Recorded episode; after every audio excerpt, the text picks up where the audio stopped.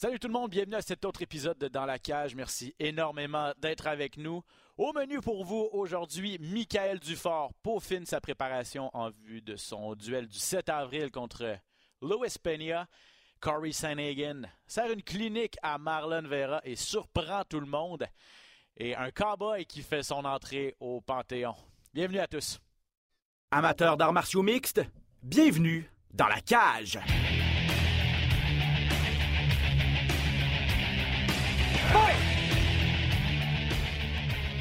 Côté avec le gros sourire, comment vas-tu? Hey, ça va bien toi? Très bien, très bien. Merci encore une fois de te joindre à moi en ce beau mardi. Hey, avant Ouais. de commencer, pendant que j'y pense, bonne fête à ma petite sœur, Leila, qui a Ouais, c'est 27 aujourd'hui. ans aujourd'hui. C'est Ben aujourd'hui. Grosse victoire en plus la semaine passée. Là. Neuvième victoire pro pour la boxeuse Yeah. originaire de Témiscouata sur le lac. Bonne fête, euh, petite sœur, et euh, félicitations pour euh, la victoire. Euh, comment vas-tu, toi? Euh, tu, tu passes un beau week-end, un beau dimanche, en fait? On s'est Ouais. vu samedi. mais- Ouais, non, ça va, ça va super bien. Écoute, euh, pas de problème, moi, mais les kids sont en santé, fait que je suis heureux. Trop. c'est ça, Eh, exact. C'est ça l'important. Écoute, on va parler bien sûr de, du gars de l'UFC qui a eu lieu euh, la semaine passée du côté de San Antonio. Je parlais de Corey Sanhagen qui a servi une clinique à Marlon Vera. Ça n'a peut-être Ouais. pas surpris tout le monde, mais en tout cas, la victoire peut-être pas, mais la domination, la façon dans laquelle il a, il a, il a réussi à mettre Vera dans sa petite poche, en tout cas, je pense que moi personnellement, ça m'a surpris. Il y a eu Holly Holm qui a Ouais. chercher une grosse victoire aussi, Messi Barber. Bref, on récapitule tout l'événement dans quelques instants. Euh, à la fin de l'émission, les actualités dans les arts martiaux mixtes aussi. Mais tout d'abord, mon cher Pat, allons retrouver un gars qui doit être assez content de finalement renouer avec l'action. On va aller lui demander tout de suite. Michael Dufort, comment ça va, mon cher ami? Salut les boys, ça va bien? Ça va super bien en fait, puis j'espère que vous allez bien aussi. Ah oui, ça va très bien. Ben, regarde, répondons à cette question-là. Sept- Depuis le mois de juillet de l'année passée, là, ça fait quoi, dix mois à peu près qu'on t'a pas vu? Presque dix mois. Euh, content de revenir dans, dans la cage finalement là, le 7 avril? Oui, c'est vraiment une bonne nouvelle en fait. Euh, tu sais, la, la fin de l'année passée, j'avais décidé de la, de la dédier un peu à Olivier. Je voulais pas prendre de combat pendant qu'il avait son sa finale du tournoi. Donc, euh, j'ai comme pas pris de combat jusqu'à juste pour, pour, pour justement l'aider. Surtout qu'il affronte un gaucher, donc il fallait que je me mette gaucher. J'aurais pas pu travailler vraiment pour moi. Donc, j'ai pas voulu prendre de combat jusqu'en novembre. Je pense que lui, c'était son combat. Sa finale était en novembre de PFL. Fin novembre, ouais. Puis, euh, tu sais, j'aurais été prête pour décembre. Mon agent a eu de la difficulté à trouver des, des- des combats, des événements. Je pense qu'il y avait moins d'événements aussi en décembre euh, professionnel l'an passé. Euh, j'étais prêt pour janvier, j'étais prêt pour février, j'étais prêt pour mars. Euh, j'étais prêt pour Samouraï. Samouraï n'ont pas été capables de me trouver l'adversaire. J'ai, j'ai, été prêt les, les trois derniers mois, puis mon poids est bon. J'ai marché dans les trois derniers mois environ à 100, entre 175 et 180 livres. J'ai pas vraiment monté plus haut. J'ai resté en forme. Je continue à travailler fort. Puis, euh, c'est pour ça qu'on a accepté, euh, en fait, n'importe quel adversaire. On a accepté euh, un combat contre Luis Pena à même pas qu'à trois semaines d'avis. Ouais. Euh, qui est un grand gaucher de 6 pieds 3. Donc, il y a plusieurs trucs quand même qu'il faut. euh, que l'entraînement doit être spécifique pour, ces, pour, ces, pour cet adversaire-là. Mais on est confiant parce que je travaille fort. Puis, tout le monde qui est dans le gym pourrait vous le dire. Je, suis- le visage que tu vois le plus souvent probablement dans le gym. Puis, on est prêt pour les plus gros défis. Et le combat du 17 avril, euh, ça va être un gros défi.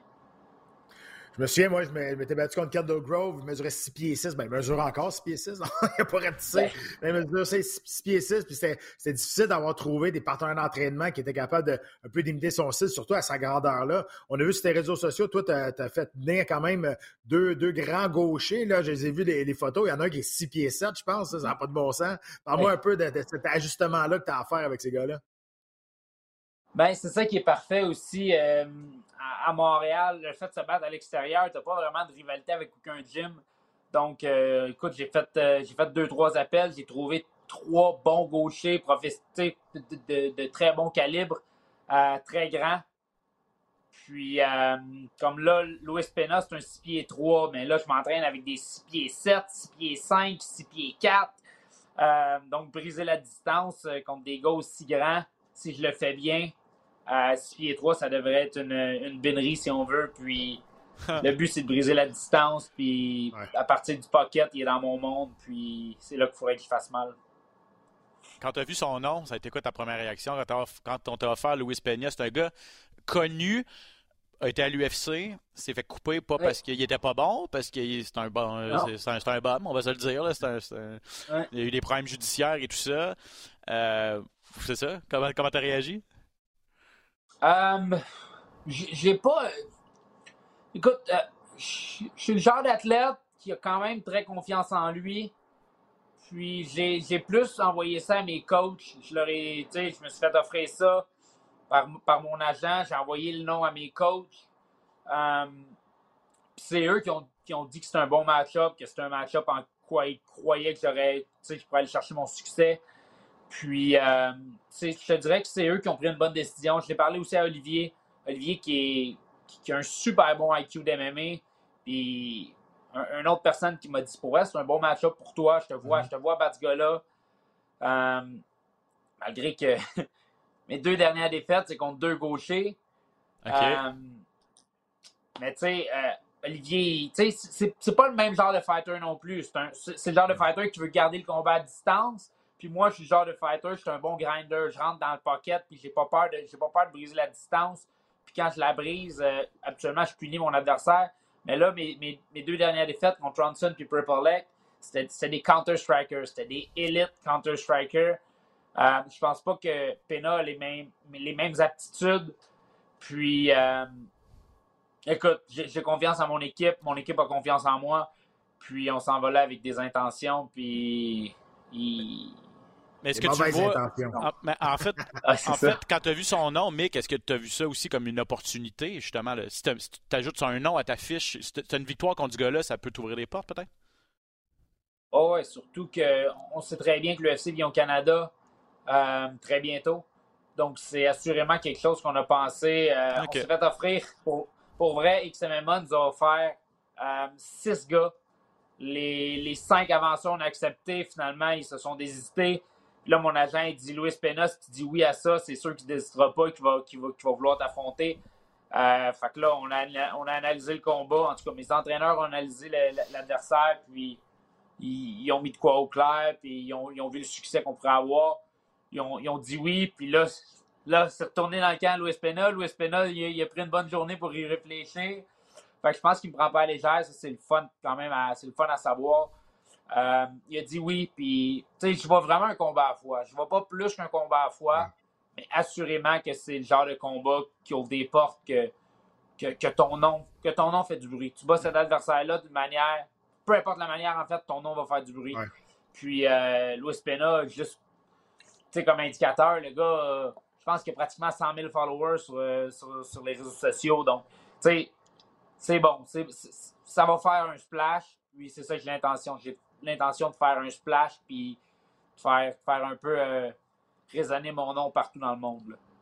Ah ben justement, ton nom, parlons-en parce que tu as eu de la difficulté à, trouver des combats. Là, il y a 5 sur 6 qui ont désisté quand ils ont entendu euh, ton nom. Est-ce que. Puis là, Luis Peña, quand même, il est 5 et 3 au UFC. Là. Il y a une fiche gagnante à l'UFC. C'est un, c'est une excellente opportunité pour toi. Mais est-ce que tu penses que tu es, meilleur que ton nom? Ce que je veux dire par là, c'est que le monde, ils veulent pas t'affronter parce que ton nom est pas assez, il résonne pas assez encore, mais ta fiche, mais t'es un gars, un gars qui est super dangereux. Ce que je veux dire par là, c'est que t'es plus dangereux que ton nom puisse laisser paraître parce que ton nom est pas encore assez connu. Est-ce que tu penses que c'est un peu ça qui te freine?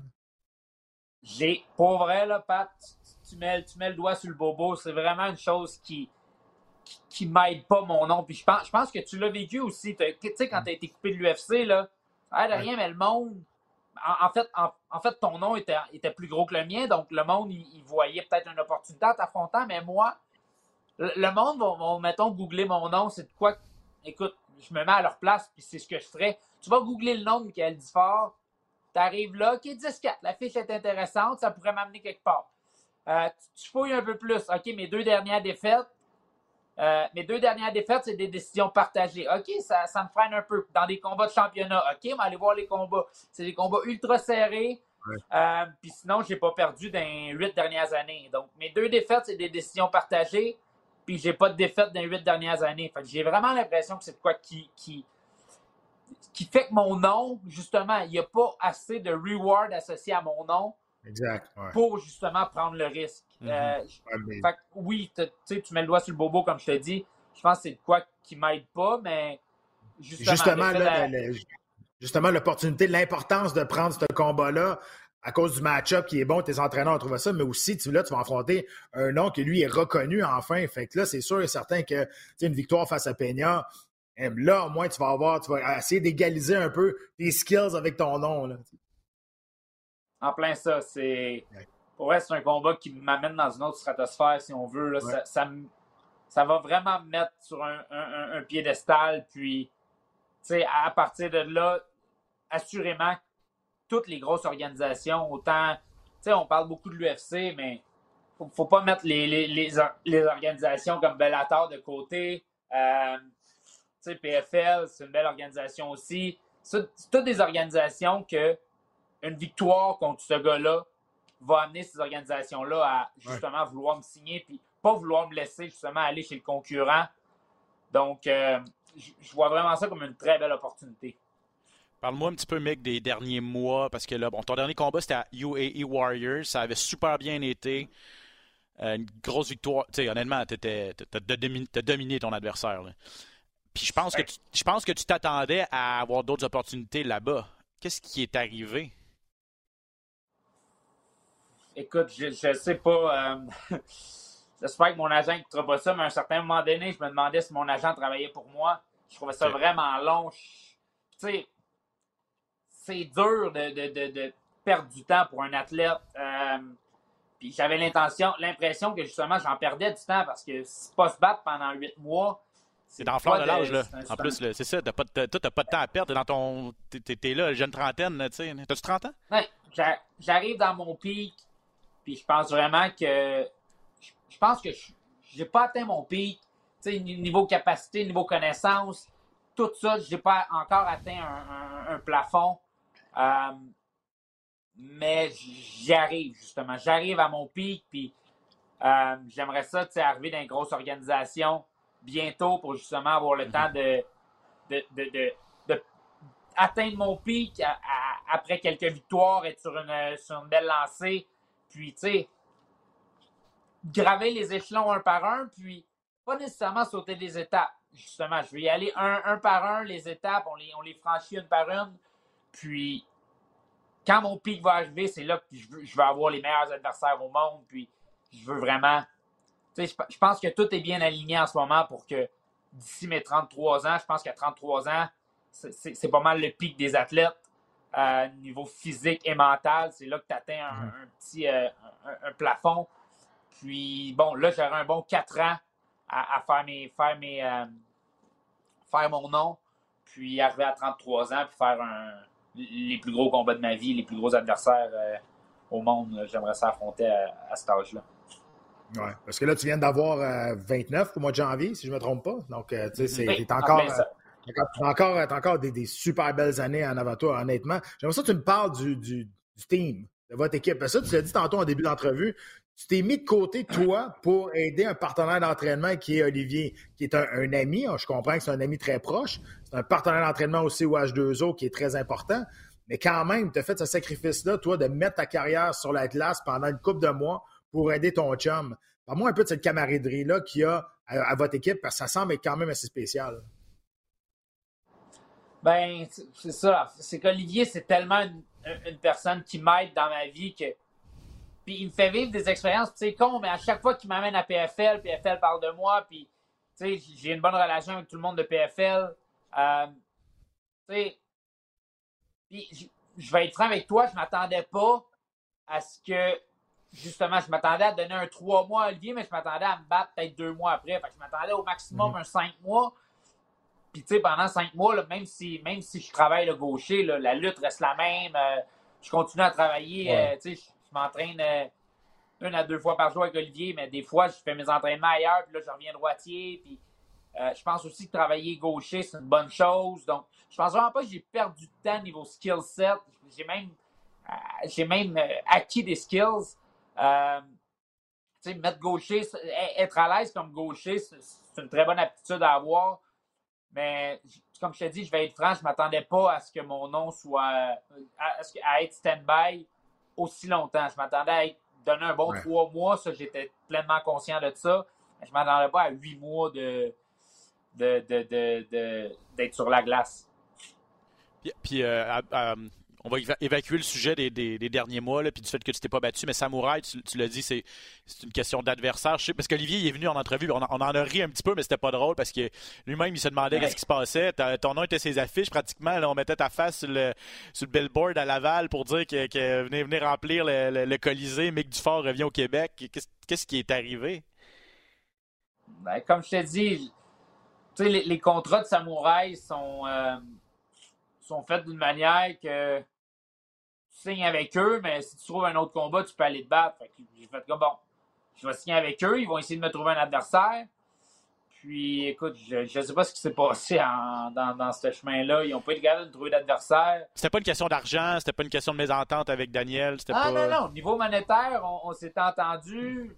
Tout, tout est entendu niveau, euh, euh, niveau monétaire. On, attendait juste un nom. Donne-moi un nom. Puis je me suis gardé prêt pour Samouraï, je veux dire, jusqu'à deux semaines avant l'événement. Dans ma tête, c'était encore comme bon, ça se peut que je sois sa carte, ça se peut que je sois sa carte, mais là, plus le temps avançait, plus dans ma tête, je l'étais pas. Fait que, je continue à au bout de la ligne, au bout de la ligne, ta job à toi, c'est de, te battre, c'est d'être prêt, c'est de performer. Et tantôt, tu disais, je veux pas que mon. mon, J'espère que mon, mon, mon, manager écoute pas ça, puis je veux pas y lancer de pierre à personne, puis je sais pas si c'est la faute à qui, je sais pas si c'est la faute à quelqu'un, mais toi, tu as fait ta job. À un moment donné, le monde qui travaille avec toi, il faut qu'il fasse le job aussi. Il faut. Je veux dire, s'entraîner dans le vide, c'est rough. Je sais, c'est euh, quand tu n'as pas de date, quand tu n'as pas d'échéancier, quand tu n'as pas d'adversaire, juste t'entraîner pour t'entraîner, à un moment donné, tu viens souffler, pas le souffle, mais tu viens ça va-tu arriver à un moment donné? Puis là, la, motivation, des fois, elle peut descendre.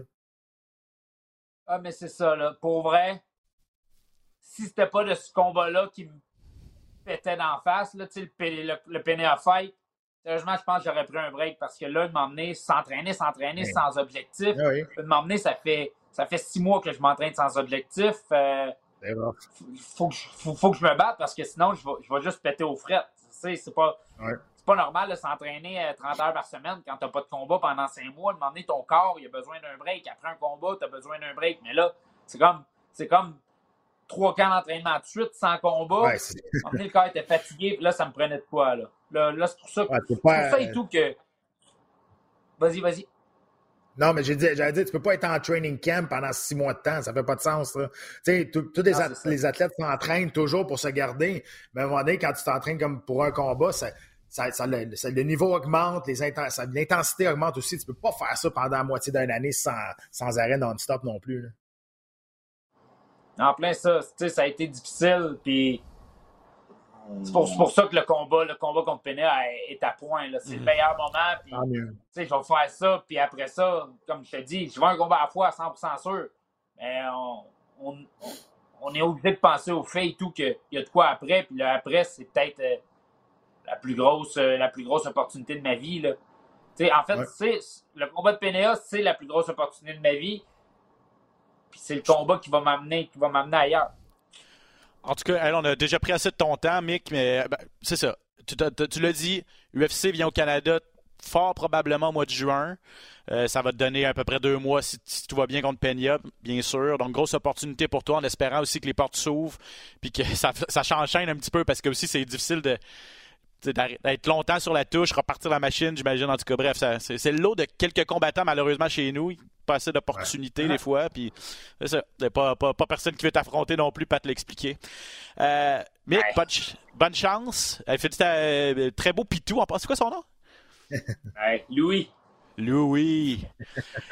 Louis et Mick Dufort, c'est bon. Euh, merci. Je sais que tu es dans le dernier crunch de ton camp d'entraînement en plus. Là, fait que euh, bon, bonne fin de préparation pour Louis Peña, Mick. Merci d'être passé. Merci pour ta franchise habituelle. Puis euh, je te souhaite le meilleur pour euh, dans moins d'une à peu près une semaine, dix jours contre Louis Peña à Myrtle Beach. Let's go les boys, je vous garantis que on est plusieurs Québécois à aller sur carte aussi. Uh-huh. Allez regarder la carte. pour on est plusieurs Québécois. Je pense qu'il y a trois Québécois Puis, euh, tous des gars de très haut niveau, pareil. Euh, j'ai un partenaire d'entraînement qui est là. Allez, allez écouter l'événement pour voir, ça, ça va valoir la peine. Puis, euh, mes sponsors, je vais, je vais m'assurer de bien vous représenter. En fait, je vais représenter le Québec au mieux de, ma, de mes capacités. Puis, je vous garantis que ça va être assez. Comme d'habitude. Mick Dufort, merci énormément. À bientôt, man. Merci, Mick. Merci, les boys. Bye bye. Bonne journée. Ah, c'est le fun de parler à Mick. Ça faisait longtemps qu'on n'avait pas eu de nouvelles de lui. Puis on, comprend un peu mieux, Pat, la réalité dans laquelle il vit. Tu as amené le point en plus, les sacrifices qu'il a fait personnellement. C'est deux, deux choses. Les sacrifices qu'il a fait pour Olivier Aubin-Mercier, puis mm-hmm. le fait, puis le manque d'opportunités. Euh, malheureusement ici, puis des fois ailleurs. Ben, c'est pas évident d'être combattant euh, comme lui. Non, mais c'est. Je voulais l'entendre là-dessus quand j'ai dit, tu penses-tu que ton, tes, qualités athlétiques sont meilleures que mm-hmm. la, puissance de ton nom? Puis c'est exactement ça. sais, euh, personne qui va aller, quelqu'un de peu plus connu ou de quoi de même, va aller risquer de perdre son nom face à un gars qui est ultra dangereux, mais que personne connaît comme euh, Mick Dufort. Là, pas pour manquer de respect envers Mick Dufort. Là. Quand je dis personne ne le connaît, je parle à l'international. Donc, est-ce que tu penses qu'avoir une victoire contre Mick Dufort, ça va t'amener à un autre niveau? Pas à cause de son nom, non.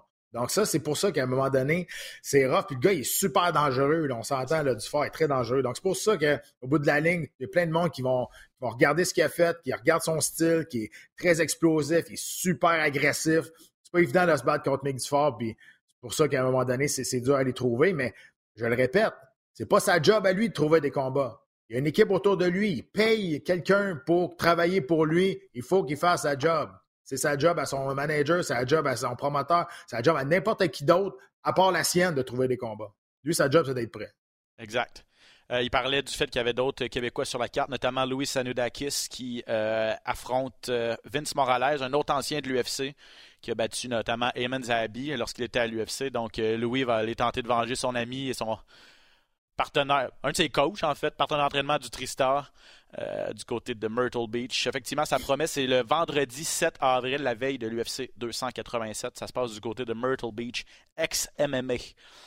Euh, revenons sur Pat, euh, sur ce qui s'est passé en fait le week-end dernier du côté de San Antonio. Maintenant, Pat, victoire, grosse victoire de Corey Sanhagen contre Marlon Vera. On s'est échangé nos rangs dans les classements. Sanhagen était cinquième et passé troisième. Vera était troisième, a descendu cinquième. Parlons d'abord du de, ce qui a fait le plus jaser, en fait, c'est cette carte des juges. c'est une victoire par décision partagée. Euh, puis je t'en reviens pas encore, je pense, trois jours plus tard. En tout cas, moi, non, moi, j'en reviens pas. Personne n'en revient non plus. J'ai fait le tour des réseaux sociaux. Tout le monde n'a pas de bon sens. Tout le monde trouve ça pas d'allure, euh, ce, pointage-là. Ce juge-là ne devrait plus jamais travailler en tant que juge l'histoire des arts martiaux mixtes. C'est un des, un pires pointages que j'ai vu de ma vie, honnêtement. C'est Au pire, c'était 4 à 1 pour Sanagan, à mon avis, mais j'ai donné quasiment les 5 rounds. Euh, écoute, ça a été une, clinique de striking. De un, Vera n'était pas là tout. De deux, ça n'enlève rien quand même à Sanagan, que lui s'est présenté. Puis ça a été une clinique de, striking debout. Trop rapide, trop précis. Euh, lançait pas de coup pour rien. Déplacement qui incapable de contrôler les déplacements de, de Sanagan Vera. Donc, dans l'ensemble, le meilleur, le meilleur a gagné ce soir-là, honnêtement. il y avait une raison. Au début, on, disait que Vera était négligé, même si c'était le meilleur classé. Mais là, on a compris pourquoi. Exact. Le juge s'appelle euh, Yoel Oeda.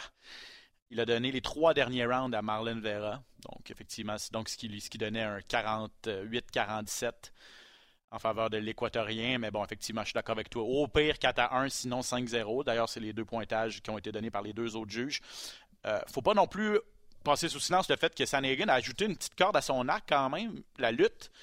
Euh, a réussi quelques amenés au sol, a réussi à le contrôler quoi, à peu près 5 minutes dans, dans, tout le combat, mais ouais. je sais pas si c'est d'accord avec ça, mais le fait qu'il a tenté beaucoup d'amener au sol, ça marchait pas toujours, mais ça faisait encore plus réfléchir Marlon Vera, qui déjà en avait plein les bras avec le striking de Sanhagen.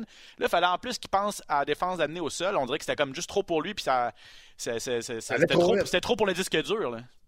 Ça allait, ça allait vraiment trop vite. Puis, euh, je dis, au premier round, il s'est fait contrôler quand même euh, deux minutes, je pense, euh, au premier round. Puis, au, sol, ça l'a complètement mêlé.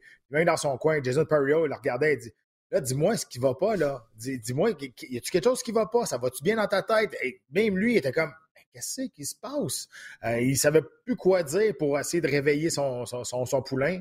Je le comprends, Mané, puis c'est frustrant dans un coin quand, quand tu sais que ton combattant est prêt, mais tu arrives, puis ce soir-là, ça marche pas. Là, tu essaies n'importe quoi pour le réveiller, puis si ça marche pas, puis là, il revient dans, dans au moins, si tu reviens dans le coin, puis tu es fâché d'avoir manqué un round, t'es fâché, t'es... Non, il revenait dans le coin, puis son langage corporel, c'était comme ah, j'ai du sorte, ça soit fini. Mm. C'est comme ça, on dirait que je le percevais. Les quatre premiers rounds, c'est comme ça que je le percevais. Ouais. Il est reconnu pour être un slow starter, comme on dit dans le jargon. Un gars qui commence pas nécessairement très fort ses combats, Vera, mais là, il y a slow starter puis slow starter. Il s'est peut-être réveillé au cinquième. Là, Ouais, c'est ça. C'est une chose de se réveiller à mi-chemin du premier round ou au deuxième, mais le rendu au cinquième, c'est un peu tard. Dans slow starter, il y a starter.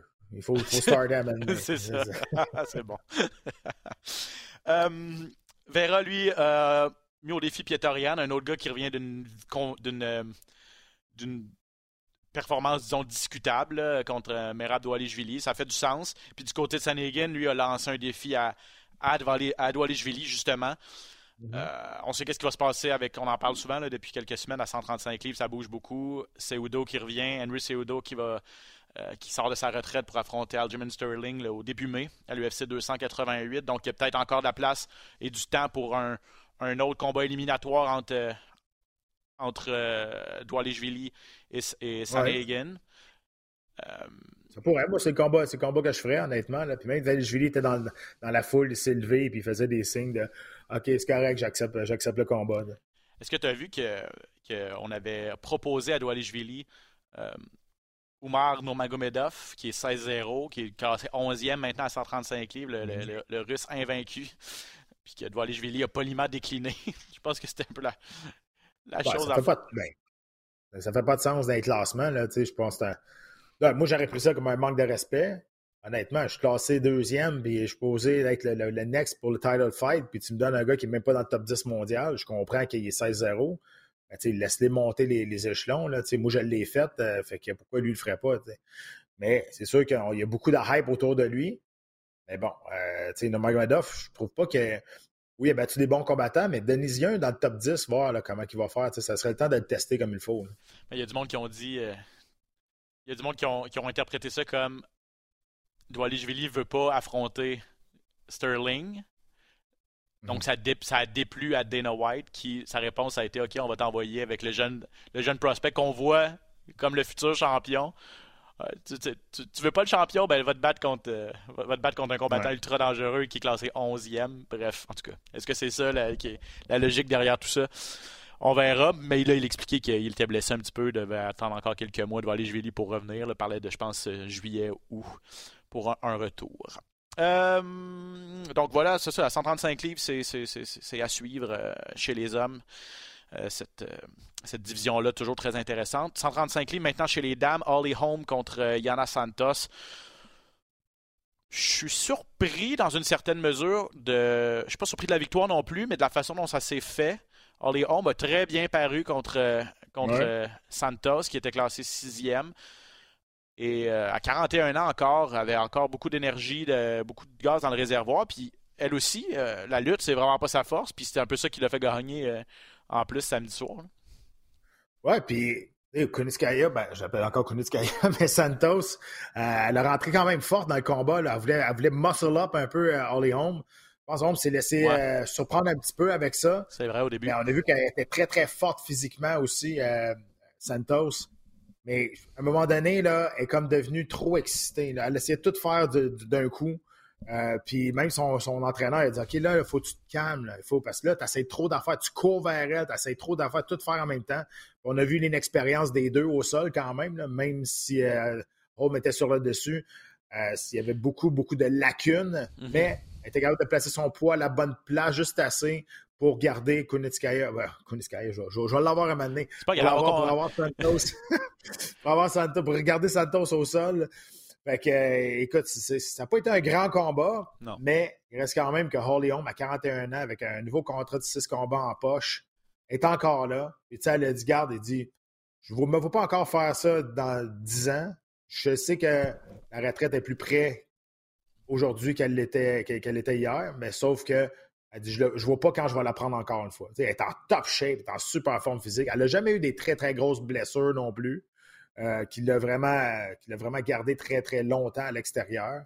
Euh, fait que, je pense que c'est une favori de la foule aussi. L'UFC l'aime bien. C'est une bonne vendeuse. Fait regarde, mais cette division de poids-là est un peu. On ne sait pas trop ce qui se passe après le, top 3 avec Nunez. Ben, c'est un peu mon point, le, point que je voulais amener. D'ailleurs, en, passant les gens à la maison, Yana Kunitskaya et Yana Santos, c'est la même personne. Euh, c'est son, nom de jeune fille, Kunitskaya, mais elle s'est mariée avec Thiago Santos euh, récemment. donc voilà pourquoi elle a changé de nom.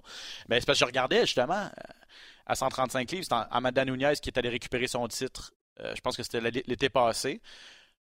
Elle est championne. Peña est première aspirante. Raquel Pennington est deuxième aspirante. Puis après ça, c'est Holly Holm.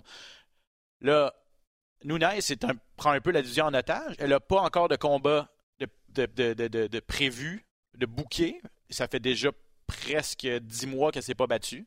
Donc, OK, on va lui, mettons qu'on lui book un combat, c'est encore dans deux mois. On est, on rendu à un an sans combattre. Là, est-ce que ça va être la trilogie contre Peña? Probablement. Après ça, il reste Pennington qui est sur cinq victoires de suite. Holm qui est à quatre victoires à ses cinq derniers combats. Les deux sont affrontés en 2020. La dernière défaite de Raquel mhm. Pennington, c'est Holly euh, Holm. Donc, logiquement, ce serait peut-être ce combat-là à faire dans les prochains mois. Mais quand est-ce que la ceinture va être remise en jeu? On a, on a créé des championnats intérimaires pour moins que ça à l'UFC. oui, puis tu sais, cette division de poids-là, ça semble pas. Euh, Il n'y a pas de renouveau non plus. Là. Non, tu sais, j'ai dit que oui, l'UFC met bien Léon, mais cette division de poids-là, l'UFC semble pas être, très impliqué, intéressé, tu sais, de faire du renouveau, de signer des nouvelles combattantes, euh, de, mettre du temps pour faire la promotion de cette division de poids-là. Euh, fait que, tu sais, c'est sûr que tu regardes le top 15 de ça, c'est pas pour manquer de respect à personne, mais c'est pas fort. Qu'est-ce qui est en haut du top 5, là? ordinaire, on on va se le dire. Il reste que c'est pas à cause des filles qui sont là, c'est à cause du bassin de combattantes à ce poids-là. Il n'y en a pas beaucoup, il n'y en a pas assez pour faire une division qui est comparable à la 125 ou la 115 livres, qui est ultra compétitive. Donc, c'est juste pour ça, mais tu as raison. Aucun silence radio du côté de Nunez sur la, prochaine étape de sa carrière. Exact. Donc, euh, ben, c'est ça. On ne sait même pas si elle va combattre même. non, c'est ça. Euh, parce que la retraite, le, mot retraite a déjà été mentionné dans son cas. Bon, euh, bref, petite parenthèse là-dessus, mais c'est dommage pour ces autres filles-là qui attendent peut-être leur opportunité. Euh, bon, rapido, Nate Landwehr qui est allé chercher une troisième victoire de suite contre Austin Lingo. Ça a été un troisième boni pour lui aussi. Puis Macy Barber, je suis pas sûr encore que je suis d'accord avec la décision, mais elle est allée chercher une, victoire par décision partagée contre Andrea Ali. Euh, c'était vraiment serré. Tu regardes les statistiques, léger avantage à Macy Barber, mais en tout cas, bref, ça aurait pu aller d'un côté comme de l'autre. Je pense pas que c'est un vol, honnêtement. Là, si, euh, si Barber avait perdu ce combat-là, j'aurais pas été choqué non plus. Je pense pas que c'est un vol. Je pense que c'est un, combat qui, qui, était très, très, très serré. Euh, El Barber a dit que sa seule vraie défaite, ça a été face à Alexa Grasso, puis elle est allée perdre par décision ou décision partagée, je me souviens plus, là, parce que l'autre défaite face à, à Roxanne Madaferri, elle s'était éclaté le genou, puis elle avait été, assez blessée dans le combat. Elle a, elle resté dans le combat, mais elle n'était pas capable de combattre. Donc, c'est sûr qu'elle a target ce, combat-là parce qu'elle a déjà elle a déjà affronté euh, Grasso, mais elle est consciente que c'est pas demain que ça va arriver. Faut qu'elle continue à, mettre des performances. Il faut surtout que sais, avoir un combat de championnat du monde, soit que tu as une série de victoires quand même assez spectaculaire, il faut que tu finisses tes adversaires. C'est ça qui manque présentement à Barber. Ouais, elle est souvent dans des combats très serrés. Elle a eu ses quatre victoires consécutives, mais souvent des combats très serrés euh, qui, qui sont pas justement là, ça, où il n'y a, pas des faits saillants là, vraiment incroyables qui font la, la boucle des bulletins de nouvelles ou qui passent en boucle sur qui, sont, qui deviennent viraux sur, euh, sur les réseaux sociaux. Ça demeure des victoires quand même, donc une quatrième consécutive pour elle. Elle fait son entrée d'ailleurs dans le top 10.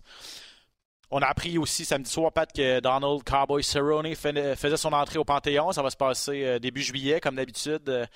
Euh, l'intronisation de la, QV 2021. Il y a eu euh, José Aldo cette année, il y a euh, Anderson Silva, Jens Pulver, Cowboy Cerrone. Maintenant, d'accord avec, avec la sélection de ton ancien rival? c'est dur de ne pas être d'accord. Moi, je l'avais tout le temps dit. Donald Cerrone, c'est probablement le meilleur combattant qui a jamais existé à avoir jamais été champion.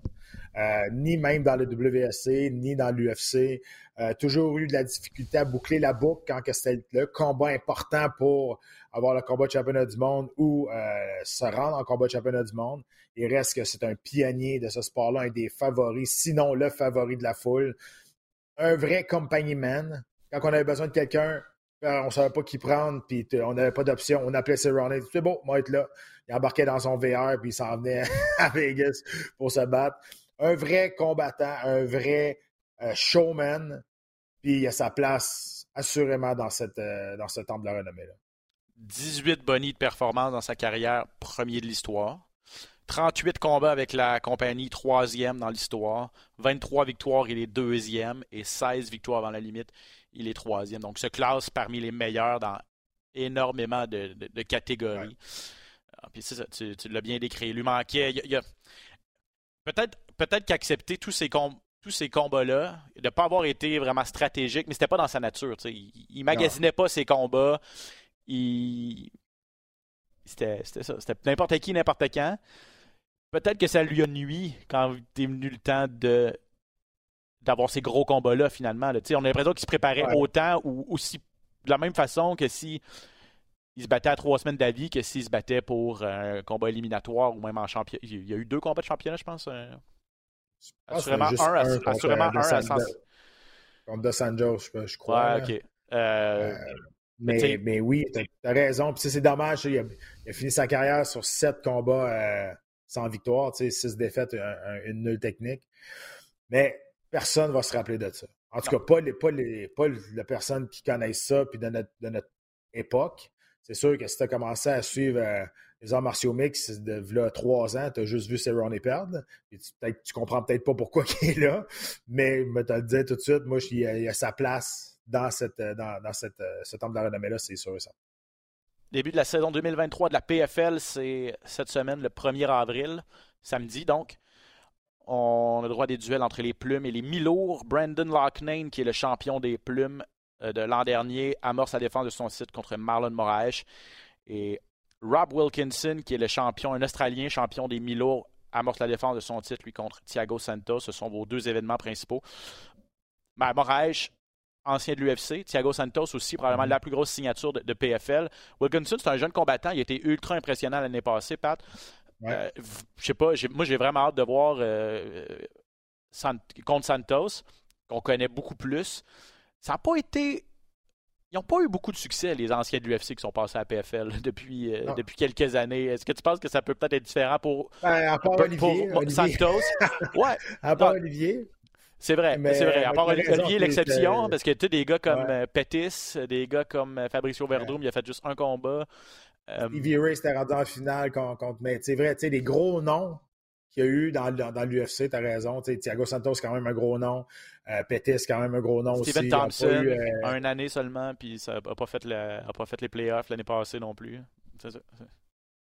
Ouais, c'est exact. Euh, qui ça? C'était, euh, non, pas Steven Thompson.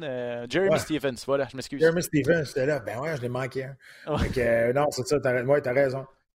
mais regarde, c'est, ça, c'est un, c'est un c'est un, un, style complètement différent de, de, de, combat. De combat. C'est un tournoi. Il y en a qui sont peut-être plus euh, posés. Euh, Olivier, pour gagner le titre, là, il s'est battu quand même trois fois en neuf mois. C'est quelque chose. Là. On s'entend. là. C'est pas évident. Là. Donc, euh, c'est pas, pas, pas, tout le monde capable de suivre cette route-là. Non, exactement. C'est ça, c'est la plus grosse difficulté. Puis Olivier le dit souvent dans ses entrevues. Il nous le dit à nous quand il est venu il était brûlé à la fin. Là, puis il même pensait peut-être prendre quasiment une année sabbatique là, cette année parce que ça a été vraiment, vraiment difficile. Euh, bref, ben, ça recommence. Puis Olivier, ben, donc c'est trois, pour, vous expliquer, ceux qui ont, qui, ont, moins suivi ça un petit peu, c'est euh, il y a six catégories de poids, cinq masculines et une féminine. Euh, puis on fait, des, on fait trois galas. La première phase, c'est trois galas. Donc, deux catégories par gala. On commence par les, comme je vous le disais, les plumes et les mi-lourds. Dans le deuxième, ça va être les poids lourds masculins et les, et les poids plumes féminins. Puis dans la dernière, ça va être les, euh, ça va être les, légers et les 205 euh, livres, si je ne me trompe pas, qui vont être euh, le troisième gala qui va être le 14 avril, celui-là. Donc, c'est trois semaines consécutives. Semaine du 1er avril, semaine du 7 avril, semaine du 14 avril. Et puis, il y aura un autre, un deuxième portion pour conclure ça au mois d'août au mois de juin plutôt. Donc, ça va être la saison régulière. Puis après ça, les quatre premiers de chaque catégorie passent en éliminatoire. Il y a un système de pointage. Bref, c'est vraiment différent de ce que vous avez connu si vous ne si vous écoutez seulement l'UFC ou Bellator, par exemple. Euh, mais c'est intéressant, il y a une stratégie supplémentaire. On est vraiment encouragé à aller chercher mm-hmm. des, victoires rapides parce que si tu finis ton adversaire par soumission au, KO, au premier round, tu as trois points bonus. Donc, euh, au classement, c'est ultra, ultra important. Bref, on vous présente ça en différé, les, premiers galas en différé euh, sur les ondes de RDS, mais ceux qui impliquent Olivier Aubin-Mercier, notamment celui du 14 avril, seront présentés en direct sur les ondes de RDS. Je termine ça, euh, un petit mot rapide de deux minutes sur Bellator 297 au mois de juin, parce que euh, chance d'écrire l'histoire lors de ce gala-là, carrément. Quand j'ai vu ça, j'ai vraiment été impressionné. de un, Vadim Nemkov contre Yoel Romero, ça c'est la grande finale à 205 livres. Nemkov qui met son titre en jeu contre mm-hmm. le bon vieux Yoel. Mais c'est surtout la demi-finale avec euh, Sergio Pettis contre Patricio Pitbull. Pitbull qui va descendre à 135 pour aller chercher, tenter d'aller chercher un troisième titre. Ça, ce serait du jamais vu. Jamais vu. Écoute, sais, des fois, là, on, se rend pas compte comment il y a des bons combattants à l'extérieur de l'UFC dans d'autres dans d'autres compagnies, là, tu sais. Puis Bellator, ça a été ça a été longtemps un peu la risée parce qu'on disait tout le temps que les les déchets de l'UFC s'en allaient là après. Tu sais, quand l'UFC voulait plus rien savoir d'eux autres, le, le Bellator les prenait. Mais tu sais, Regarde aujourd'hui, Michael Chandler, il vient de Bellator, puis euh, regarde ce qu'il fait, qu'il fait aujourd'hui dans l'UFC. Tu euh, regardes des gars comme, comme, comme des Lima dans le temps, qui était pour moi un des meilleurs trois dans, le top 3 des 170 livres au monde. Il a battu Rory McDonald. C'était quelque chose. Euh, puis là, en regarde avec ça, moi, Pitbull Ferreira, Patricio Pitbull, pour moi, c'est depuis longtemps un des meilleurs combattants livre pour livre dans toute catégorie, toute, organisation confondue. Tu as des AJ Mickey qui sont au Bellator aussi, qui sont. T'es mecs contre n'importe qui à l'UFC, il y a une chance de gagner. Là. des fois, c'est sûr que la promotion de Bellator fait défaut. Là, sont vraiment à chier, on va se le dire, honnêtement. Tu sais, Jimmy là, puis ces gars-là de Pitbull, puis ça devrait, même Michael Chandler, avant qu'il arrive à l'UFC, pas grand monde connaissait Michael Chandler. À part nous autres, mais on s'entend, ces gars-là devraient être des stars mondiales comme tout le monde qui sont à l'UFC qui ont quand même du succès. Ils l'ont pas. Je sais pas. Je sais pas comment ça marche. Je sais pas pourquoi. Il y a sûrement une raison. Je, je, peux pas croire qu'il n'y a pas quelqu'un en arrière puis il dit pourquoi, on n'est pas aussi connu que ça? Pourquoi on n'a pas de promotion autour de nous autres? Leur promotion autour de leur combattant est nulle, vraiment. ça, c'est frustrant parce que ces gars-là, les Pitbull, les, Jimmy King, des affaires de même, des gars de même, on les connaît pas, mais on devrait les connaître. Mhm. Le budget promotion de l'UFC versus celui de, Je serais curieux de voir les chiffres, en fait un, des enjeux aussi, c'est la profondeur. il y a tellement de combattants à l'UFC. Tu peux remplir des top 15, puis dans certaines catégories, 135, 145, 155 notamment, tu regardes les 15 puis tu dis, OK, c'est tous des superstars, tous des potentiels. C'est pas le cas chez Bellator, même à 145, où il y a des excellents combattants à 145 livres chez Bellator. Euh, Pitbull est, le champion d'ailleurs, puis tu as AJ McKee, mais tu sais, peut-être un top 5 mais qui sont vraiment excellents. Mais après ça, bon, il y a beaucoup moins de profondeur chez Bellator. Mais le budget promotion doit vraiment être, ça doit être le jour et la nuit. Là. Ben, parce que l'UFC, c'est leur grosse force aussi, ben Pat, je pense. Ben, absolument. C'est, puis je dis tout le temps la même chose, je l'ai dit souvent dans ce podcast-là. Tu vas dire à quelqu'un, là, qui connaît ça un peu, là, mais tu vas dire quelqu'un, moi, je suis champion du monde du Bellator. Tu vas dire, good, c'est le fun, c'est quasiment le fun de ton passe-temps. C'est quasiment ça qu'il va dire. Mais tu vas dire, tu te bats au UFC, au premier combat de la précarte, parce qu'il n'y a pas un chat dans les estrades. Là, ils vont dire, mais t'es un UFC fighter, pour vrai, là. Ces trois lettres-là sont tellement puissantes, justement à cause du budget promotion qu'il y, a eu autour de ça. Puis, tu sais, trompez-vous pas, là. Bellator, ils en ont de l'argent, ils, ont, beaucoup, beaucoup d'argent. Il y a une grosse compagnie en arrière de ça qui fait rouler ça. Ils pourraient mettre un peu plus d'accent là-dessus. C'est peut-être leur stratégie. Je ne sais pas. Vous allez dire, ils payent plus le combattant. Non. Euh, ils sont peut-être. Souvent, les, gars qui parlent de l'UFC, qui s'en vont Bellator, ils parlent pas tout le temps. ils vont parler d'argent, mais c'est souvent juste pour, pour faire chier l'UFC. Ils ne sont pas vraiment mieux payés.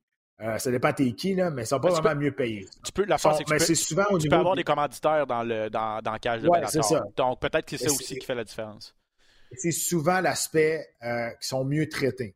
Donc, ils ne sont pas, sont, pas, sont pas pris comme un numéro. C'est, avant, l'UFC était comme ça. Quand les frères Fertita étaient là, là tu avais un problème, là, dépendamment t'es qui, là, mais tu sais, des problèmes, tu allais t'asseoir avec les frères Fertita, tu prenais un scotch, puis hey, on jasait, puis tu capable de régler un problème. Il y avait un aspect familial autour de ça.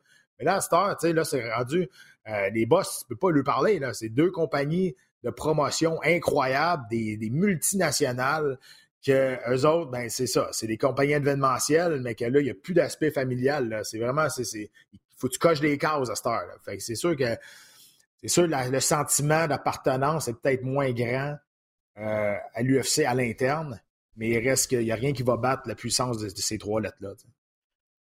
Tout ça pour dire que le 16 juin, gardez ça à votre agenda. On va en reparler, c'est sûr, de toute façon, mais si Patricio Pitbull allait mettre. Puis, en tout cas, je plains presque Sergio Pettis, là, dans le sens où si, Patricio Pitbull réussit à faire le poids à 135 livres, j'ai de la misère à. Puis qu'il se, se draine pas trop, puis qu'il a encore un peu d'énergie dans la cage, je sais pas comment Pettis va pouvoir passer au travers. En tout cas, peut-être que je me trompe, mais c'est tout un combattant. Puis aller devenir champion à 135, 145 et 155, ce serait tout un exploit. Ah, un tour de force. Ben oui. Ouais, exact.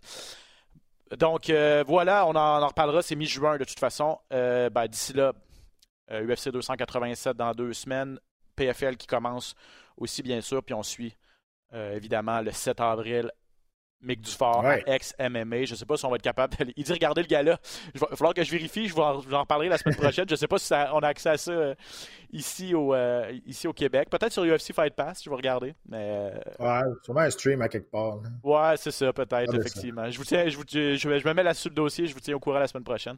Pat, merci énormément. Bonne, bonne semaine de congé de ton côté. pas de, pas de ben cette fin de semaine. Donc, profite-en bien. On se retrouve la semaine prochaine, nous, pour un autre épisode de Dans la cage. Ciao tout le monde! Amateurs d'arts martiaux mixtes, bienvenue dans la cage.